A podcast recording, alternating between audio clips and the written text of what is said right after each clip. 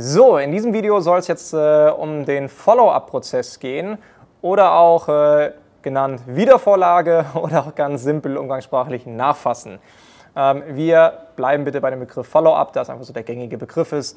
Kannst du aber auch gerne mit äh, Wiedervorlage, wie gesagt, betiteln. Also, erst einmal, was ist eine Wiedervorlage, was ist ein Follow-up? Den meisten Agenturen wird es ein Begriff sein, trotzdem machen sie es nicht. Das erlebe ich leider immer wieder. Das heißt, ich habe auch teilweise schon große Agenturen vor mir sitzen gehabt, die wirklich echt gute Umsätze gemacht haben, aber überhaupt kein Follow-up betrieben haben, überhaupt keine, äh, keine Wiedervorlageprozesse äh, in ihrem Unternehmen etabliert haben und damit mindestens, und damit meine ich auch wirklich ernsthaft, mindestens 30 Prozent Umsatzeinbußen hatten, weil sie einfach nicht nachgefasst haben. Was meine ich damit? Also, ähm, ein Follow-up setzt genau dann an, wenn jemand nicht Kunde geworden ist. Sei das, wenn jemand in der Vorqualifizierung schon rausgeflogen ist, weil er zum Beispiel keine Zeit hatte, weil er vielleicht noch kein Geld hatte, ähm, dann setze ich ihn wieder auf Wiedervorlage und rufe ihn ungefähr nach sechs bis zehn Wochen, in dem Fall, ja, im besten Fall nach acht Wochen, rufst du ihn nochmal an. Das heißt, als Beispiel, jemand äh, war thematisch geeignet, persönlich war er geeignet, war richtig gut, aber er sagt, ja, äh, äh Herr Kremer, das klingt alles gut und schön, ich bin jetzt aber noch die nächsten drei Monate auf Kreuzfahrt. So, Wunderbar, dann trage ich mir das im System ein, setze ihn auf Wiedervorlage, ganz einfach, für in drei Monaten, kann ihn entsprechend anrufen. Wenn jemand allerdings finanziell nicht geeignet ist, so, dann weiß natürlich nicht, äh, äh, wann er jetzt das nötige Geld hat. Deshalb kann man alle acht Wochen, alle zwei Monate einfach mal freundlich anrufen. So, natürlich steige ich nicht ein und sage, äh, hallo Herr Müller, hier ist äh, äh Marcel Kremer, haben Sie mittlerweile das Geld? So, das macht man natürlich nicht sondern ich frage dann immer erstmal ganz freundlich, hey, wir haben ja vor zwei Monaten miteinander gesprochen, wahrscheinlich erinnern Sie es noch, ging um das Thema XYZ. So, dann die meisten sagen dann direkt schon, ah ja, äh, schön, dass du anrufst. Sag ich, ja, ich wollte mal nachhören, bist du mittlerweile einen Schritt weitergekommen und so weiter, was hat sich denn verändert und so weiter. Wie sieht es denn mittlerweile aus, können wir denn loslegen? So, das heißt, ich mache das ein bisschen hintenrum, ähm, aber im Grunde geht es darum herauszufinden, ist er mittlerweile imstande dazu, das Ganze zu machen. Wenn es immer noch nicht passt, dann verabschiede ich mich auch mit dem folgenden Satz und sage ich, alles klar, dann machen wir folgendes. Ich melde mich einfach in den nächsten äh, zwei, drei Monaten nochmal, schauen wir mal, wie weit du mittlerweile gekommen bist. Sind die super fein mit. Genauso verhält es sich übrigens auch nach einem Verkaufs Verkaufsgespräch. Das heißt, nur weil ein äh, Interessent noch nicht direkt bei dir Kunde geworden ist, heißt das nicht, dass er endgültig raus ist. Da machen allerdings die meisten Agenturen noch einen ganz großen Fehler, und zwar, sie hören nach der Absage auf. Das heißt, lassen den äh, Lead irgendwo ja, tatsächlich vergammeln oder rufen ihn gar nicht mehr an oder der wird nirgendwo mehr abgespeichert oder sonst irgendwas. Und da lassen die meisten Agenturen richtig, richtig viel Umsatz liegen. Ich gehe davon aus, dass es mindestens 30 Prozent Umsatzsteigerung ist, wenn man hinten einen, oder einen anständigen äh, Follow-up-Prozess aufbaut. Das heißt, äh, viele geben sich da äh, super viel Mühe vorne im Marketing und fokussieren sich nur auf die Lead-Generierung, anstatt hinten einfach mal diejenigen irgendwo zu sammeln, die man mal generiert hat und da mal nachzufassen. Weil es ist, niemand ist endgültig raus, nur weil er im ersten Moment nicht bei dir gekauft hat. So, das heißt, wenn nach einem Verkaufsgespräch jemand kein Kunde geworden ist, dann fasse ich sowieso erst einmal direkt danach äh, nach und will herausfinden, warum nicht. Das heißt, wenn die Absage per E-Mail kam, anrufen, nachfragen, wieso, was hat ihn noch, was macht ihn noch unsicher, was hindert ihn daran und so weiter. Ihr müsst in den Dialog gehen, um das herauszufinden.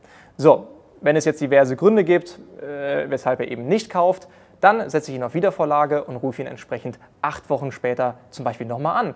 Das heißt, ich rufe dann an und sage, äh, hallo, hallo, äh, äh, Max Mustermann, hier ist Marcel aus dem Team von Agentur Consulting. Hey, wir haben ja vor acht Wochen mal miteinander gesprochen, ging um das Thema XYZ, vielleicht erinnerst du dich.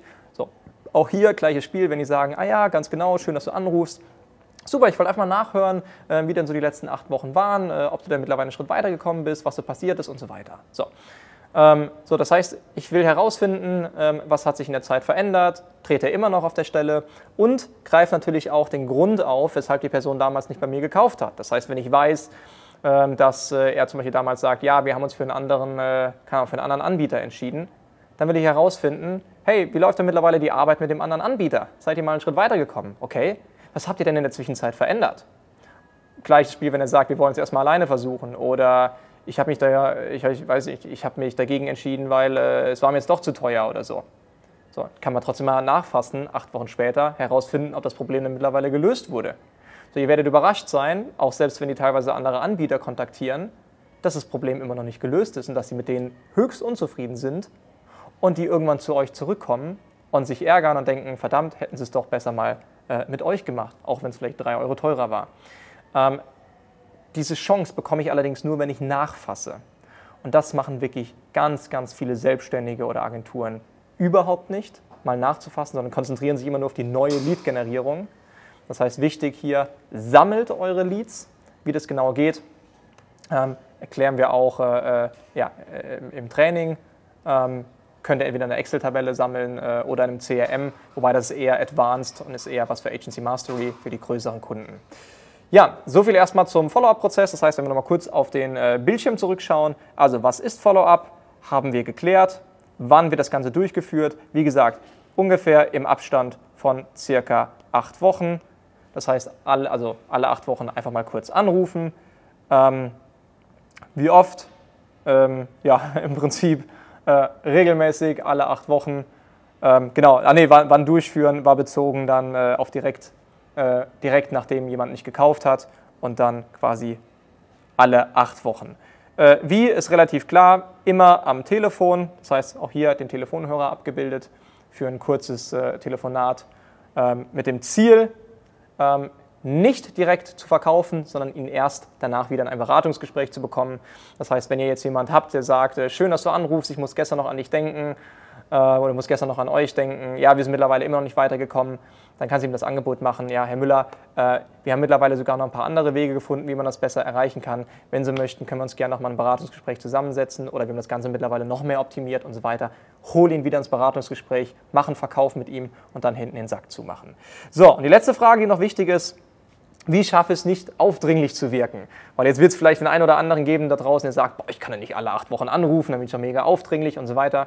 Auch hier ganz, ganz simpel, der Ton macht die Musik.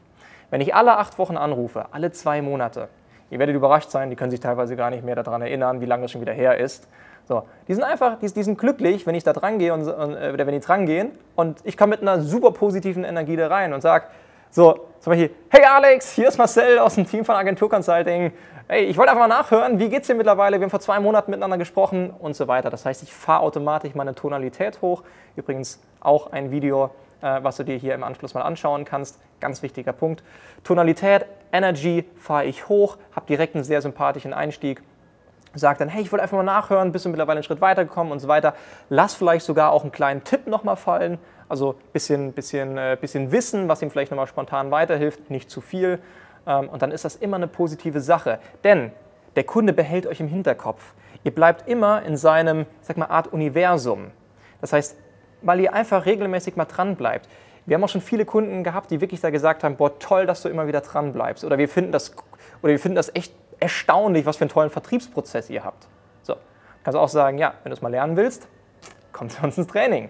So, ähm, das heißt, äh, du bleibst denen in positiver Erinnerung. Also das ist nur echt eine Mindset-Blockade, dass man da irgendwie aufdringlich wirkt. Äh, Im Gegenteil. Der Ton macht die Musik. Wenn du freundlich, respektvoll entgegentrittst, überhaupt kein Thema. Also, alle acht Wochen nachfassen, wenn du einen Vertriebler im Team hast. Setz ihm das auf die To-Do, ganz strikt, das muss in den Kalender rein. Ansonsten selbst übernehmen. Also Aufgabe für dich, schau jetzt mal, welche Verkaufsgespräche hast du im letzten halben Jahr geführt, beziehungsweise vielleicht in den letzten 365 Tagen, die noch nicht bei dir Kunde wurden und die rufst jetzt bitte in den nächsten 14 Tagen alle mal an. Und du wirst erstaunt sein, wie viel positives äh, Feedback du bekommst und sogar den ein oder anderen Kunden.